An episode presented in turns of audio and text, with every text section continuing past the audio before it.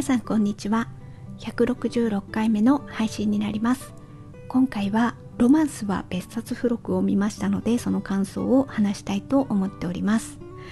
こちらのドラマは2019年の韓国ドラマです。私が2023年の1月時点で見たのはネットフリックスで、えー、全16話でした。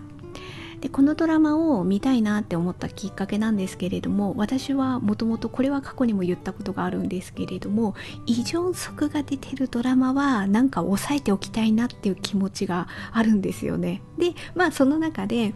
次何見ようかなって思った時にたまたまネットフリックスでこのロマンスは別冊付録が見れましたのでああじゃあ今回はこれにしてみようっていうふうに思いました。私が過去にポッドキャストで配信した作品で言えばイ・ジョンソクが出てるドラマの作品で言えば過去にはシークレットガーデンあとはあなたが眠ってる間にあとはそれより前のケンジプリンセスですねこの辺りを過去のえー、ポッドキャストで感想を配信しております。あとは、ポッドキャストでは配信してないんですけど、あの、君の声が聞こえるも見てます。これも良かったなっていうふうに思って、まあそういうのを作品を見ていく中で、あ、やっぱなんか異常則は見たいなっていうふうに思っていました。はい、それで今回はこのドラマを選びました。でここ,、えー、ここからは簡単なあらすじを説明していくのですが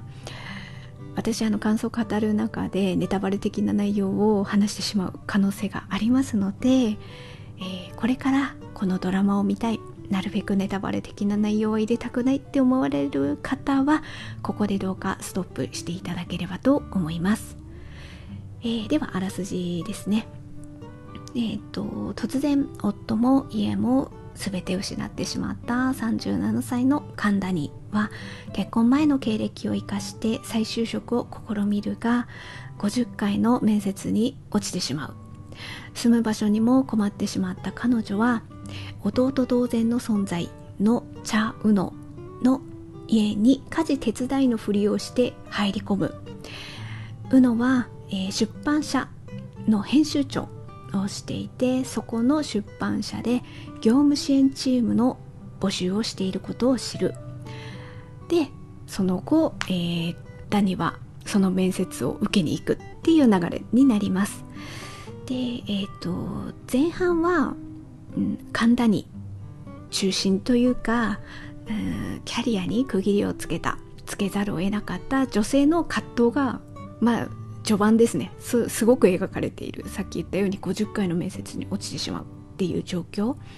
で、えー、住む場所もこう取りもう取り壊しにあってしまうっていう感じでもうもうどこに住んでたらいいの？って娘がいるんですよね。で娘は留学していてお金を仕送りをしなきゃいけないとか。そういうところでお金のことも考えるともう一刻も早くまず住む場所を確保して就職をしなければいけないっていうふうにもうだいぶ人生の中で追い込まれてる状態から始まるんですよね。で、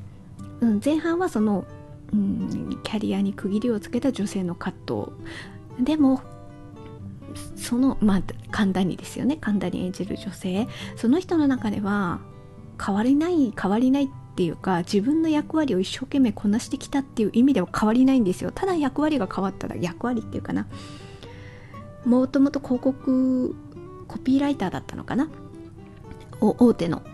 あの広告の会社に勤めていたキャリアがあってでもでもというか結婚して家庭に入る。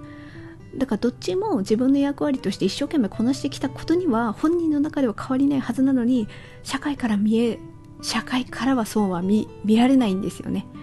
で一方であの両方頑張ってきたっていう女性が1話か2話だったかな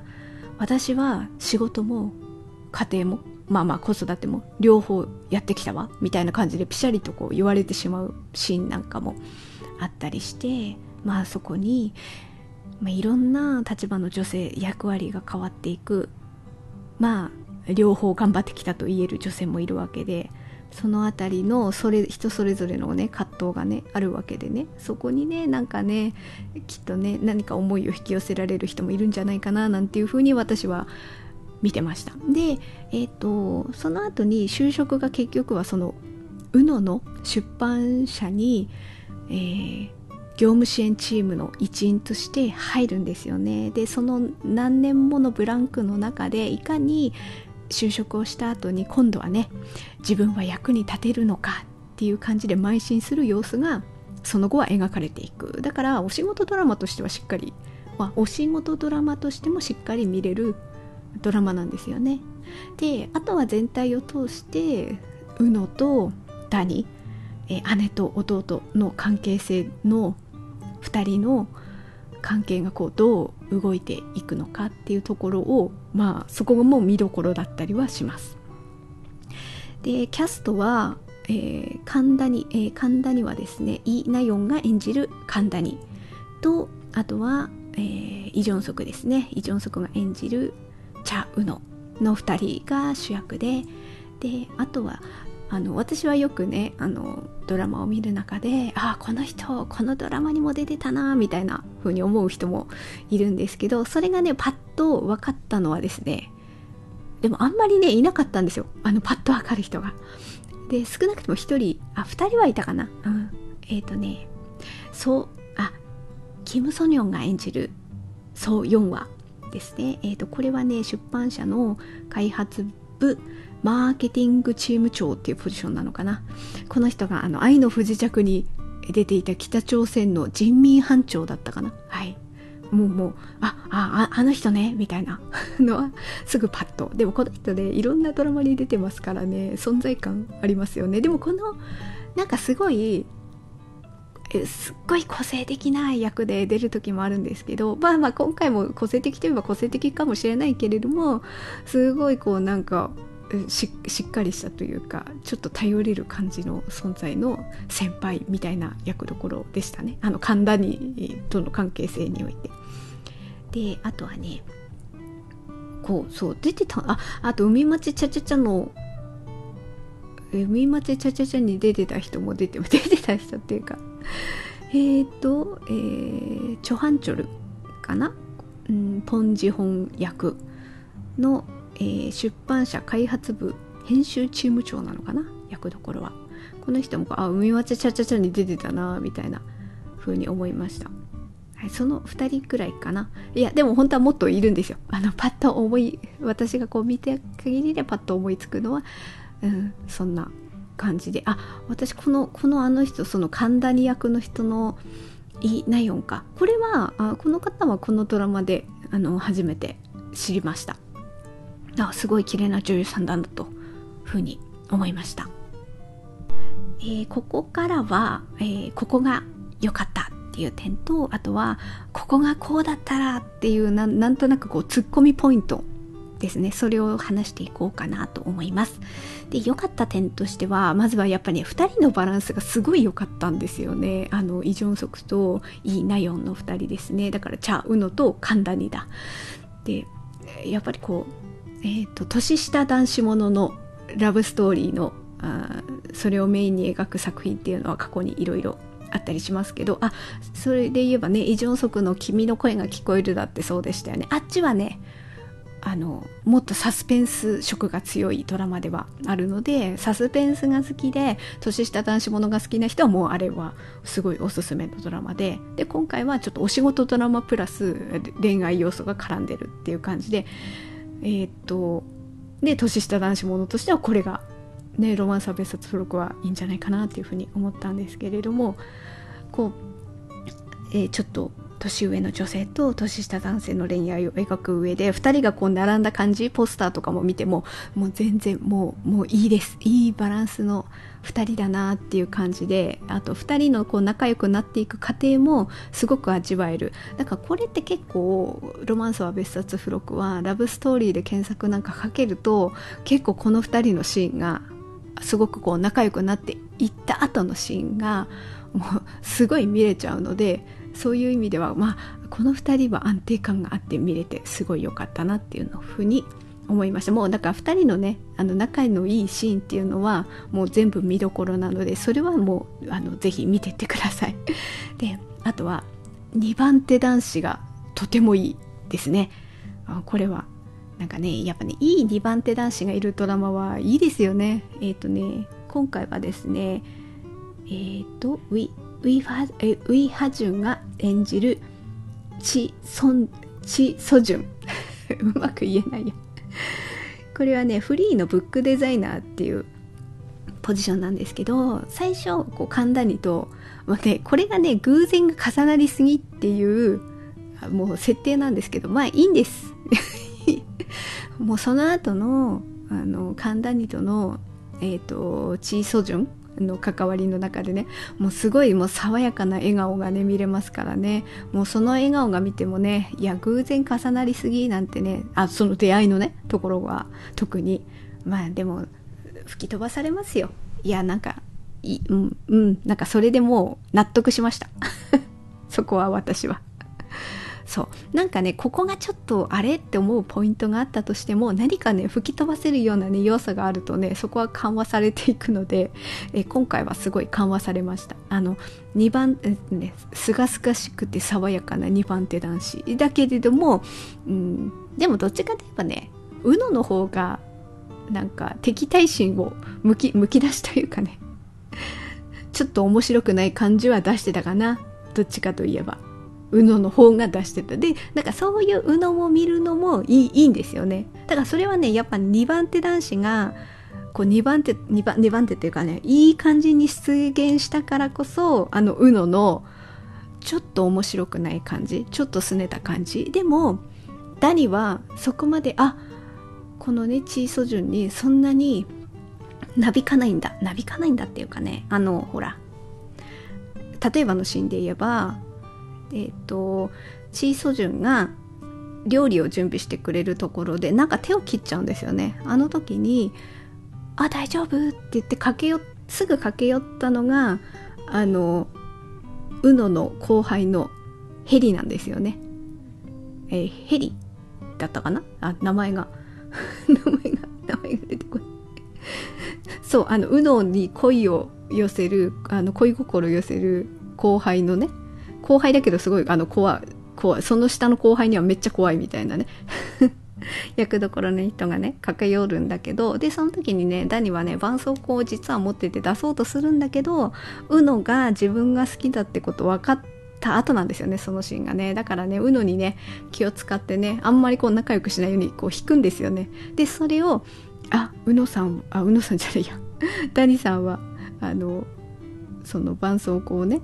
出さなかったっていうところでなんかうのが喜ぶみたいななんかそこでねちょっと笑顔こぼれるみたいなねシーンがあったりしてね。だからこうね2番手男子がいい2番手男子だからこそうのはそうやってなんかちょっと面白くないなって表情を見せるんだけどそのダニの対応でなんかちょっとすごく嬉しくなったりとかしてそういうこう思わずね顔に出てしまうあのうのの様子を見るのもまあ、このドラマの楽しみな部分ではあるんじゃないかなっていうふうに思いました。あとはねもう全体を通して服装がおしゃれね。でも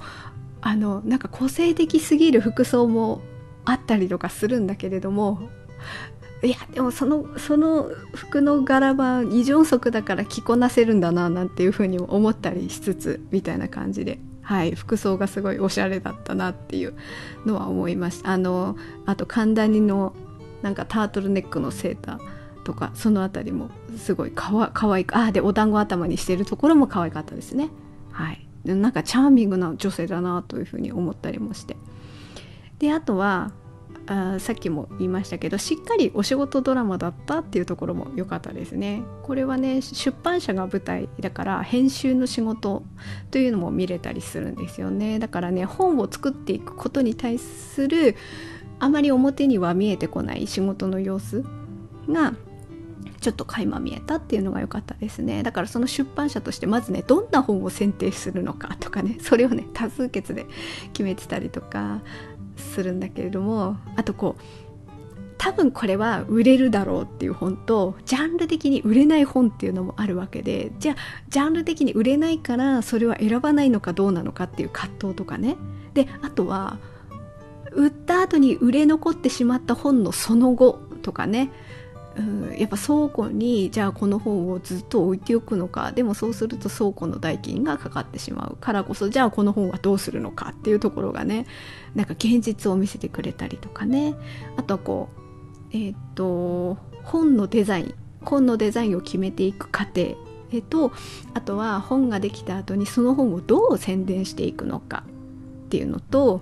あとは作家と編集者の関係性。作家にいかに気持ちよく仕事をしてもらうかを考えた時にやっぱり関係性を築く上でこう贈り物的なね 何を選ぶのかとかその辺りを考えていくっていうなんかこう本を作るっていうことに対してのいろんな仕事がねああこういうところも絡んでくるよなみたいなところが見えてきてなんかこう現実を知ることによってなんか本に本に対する向き合い方っていうところもちょっと変わってくるんではないかなっていうふうに思いました。でその本を作る過程のこともそうだけれどもあとはその職場の人との関係関係もそうだしその職場のそれぞれにそれぞれの属性があってその属性だからゆえに何か心がひりついたりとかでもこの属性属性というかポジションだから仕事に一生懸命できるのかでもでも違う人生だったら自分はもっとこうだったのかなみたいなところがあ神田には、えーと離婚してのシングルマザーでいかに就職をしてやっていくかってところですよね。であとは、えー、出版社の理事ですね。えー、コンコ・ユソン。ユソンは結婚を決めていた人がいたけれども自らそれを断ち切ったわけですよね結婚してしまったらもう自分の役割が変化してしまうそれに対しての恐れだったり納得のいかなさだったりそこで結婚ではなくて仕事を選んだ。でもじゃあ仕事を選んで自分がその時思った通りの人生を歩めたとしてそれで本当に幸せなのかみたいなねまた別な人生にちょっと思いを馳せてしまったりっていうところも会話見えるしあとはえー、っと4話か。4話、うん、先輩。先輩ちょっと先輩のねえー、っと人とのその人は結婚していて子供がいる子供がいるからゆえにその仕事に仕事には打ち込めるけれども時にはやっぱり子供が熱を出した怪我をしたとか例えばだけどそういうので、えー、なんだろうしっかり仕事に集中できないっていうかまあ、大事な朗読会か。朗読会に本当は行く予定自分が行かなきゃいけない立場なのに行けなかったことによる葛藤みたいな結局呼ばれるのはお母さんなんだよねっていうところのなんかそこの葛藤みたいな。でその後あその後じゃあその時はもう離婚してたのか。だからやっぱり夫婦関係そうですね。夫婦関係ですねあそこはね。そういうところも描かれたりとかするのでまあお仕事としても描かれるけどその職場の人一人一人の背景っていうところにもちょっと焦点を当てるようなストーリーになっていてそこでこう女性同士の連帯みたいなところをね、うん、ところもちょっと見えたりとかするのは案外ねあのそういうやっぱねなんかそのお仕事ドラマとしてもそうだけれどもその職場の関係性がいかにこうなんか変化していくのかああこの人にはこういう側面もあるんだなっていう見えていくところもいいなと思いつつでも後半でそれがまたちょっとねあみたいな感じになっちゃうんですよね。その神谷が仕事を辞めさせられてしまうみたいなところ。まあそこもなんか切なかったりもするんですけれども。でであそうそうこっからはここがもっとこうだったらって思う点でちょっと今の話とつなげて話しちゃうんですけれども。なんかねえっ、ー、とね一つ思うのはそのさっき言った神谷の仕事を辞めさせられるようになっちゃうんですよね後半で。でそれのそれは、えー、自分のしょ、えー、っと経歴だ経歴を偽ってたってことなんですよねそこそこがバレてしまったのですがそれは最初理事にバレちゃうんですよね理事にバレちゃうんですけどそこのねバレてしまったバレてしまったっていうかそれで解雇しなきゃならないっていうことが本人の勘田により先に宇野がやっぱ編集長ですから宇野の方が先に知るんですよね。理事から言われるから。そのね言われるタイミングがね私はね早すぎ。もうもうちょっとあとえー、1日2日遅くしてほしかったっていうななんだよそれみたいな話なんですけどそう。神田により先に宇野が知っちゃうんですよ理事から言われて。もうダニさんは契約解除してっていうこと言われちゃう。あそこがねちょっと早すぎ。っていう。ここがこうだったらポイント。でなんでそれねあの UNO にあの伝わるのが早すぎって思ったのかっていうのはあそこね分かったタイミングっていうのがそのダニとウノがどうね、えー、姉と弟の関係性でいた2人がどうこう恋人同士的なところになっていくかっていうところでまあそこをね見ていくドラマでもあるんですよこれって。でウノはもう好きなんですよダニが好き。でまあ、ツッコミどころとしては、ダニがウノの気持ちに気づかなすぎっていうところも、まあ、ツッコミポイントとしてあります。いや、そこまで、そこまで気づかないっていうのは、だから、ウノがね、ちょっと不憫すぎるんですよね。まあ、そこもちょっとツッコミポイントなんですけど、で、まあ、私がちょっと言いたかったのは、えー、それでですね、ある朗読会があって、で、ダニが、こう、なんだ、意図せずというか、ちょっとハプニングがあって結果ダニはサポート役だったはずなのにそれの朗読会においては中心的な役割を担わざるを得ないことになるんですよね。で司会になって自分はそうなつもりではなかったんだけれどもでも朗読会を開く上で自分がずっとお手伝いとして参加してたからもうダニがやるしかなかったんですよねそこで。で戸惑いながらも朗読会の司会もやって結果成功するんですよああよかったねっていう感じでみんなこういい感じにあの終わったとでそこでダニはあ自分はこうやって会社に貢献できた今までちょっとこんな感じだったけどあここではしっかりと自分の役割が果たせたみたいなこう喜びはある中でなんとなくでそれを助けてくれたもうずっと助けてくれたウノがいてくれたのもあるなそれも心強かったなみたいな感じも思ってやっとねあのウノの気持ちにダニが応えていくと。なそれそれのねちょっと前まではいやあ私はあなたは弟しか見てないわみたいな感じで 頑張って突っ張りようとするんだけどなんかそこでちょっとこう気持ちがほぐれてやっとほぐれるんですよね。ダニはあやっぱウノは私の中では大事な存在だっていうふうに気づいていってでそこでこうその朗読会の成功の要因もあってね。でその夜はなんか2人でなんか屋台のなんか食べてねいい感じになってで次の日だったかな。次の日。でそう。でそのねあの経経歴っていうか職歴。職歴じゃないや。経歴かだから学歴を詐称してたことがバレてしまったっていうのが次の日ででウノの方が先に知ってああダニさんが契約解除になってしまうってもうそこでウノはね気づいちゃうんだけどでその日の夜にまだこうダニとしてはまだ知らないからねあのウノといい感じになって、えーと、外食に行こうと。ウノが誘うんですよで、えーと、じゃあ10分後に準備し準備して10分後に出発しようってなった時に2人でそれぞれ部屋に行ってなんかこうななんだろう今までとは変わりないように装いつつもでもなんかデートだからウキウキしてどどどどの服着ていこうみたいな感じでこう選んだりとかしていくシーンがあるんですよ。で別にそれはなんかこうお互いを意識してるっていうのが分かりやすくてでその後に映画館でもう行ってなんかいい雰囲気になってっていうので見ていけるんだけどその時に私思ってたのはいやでもダニ契約解除のことうの知ってんだよなって思ってった時になんかすごい集中して 見れなかったんですよね。本当はあそこはあやっと2人がこう気持ちをちゃんと寄せ合えた感じになったんだなっていうふうに思いながら見たかったんですよ私としては。でも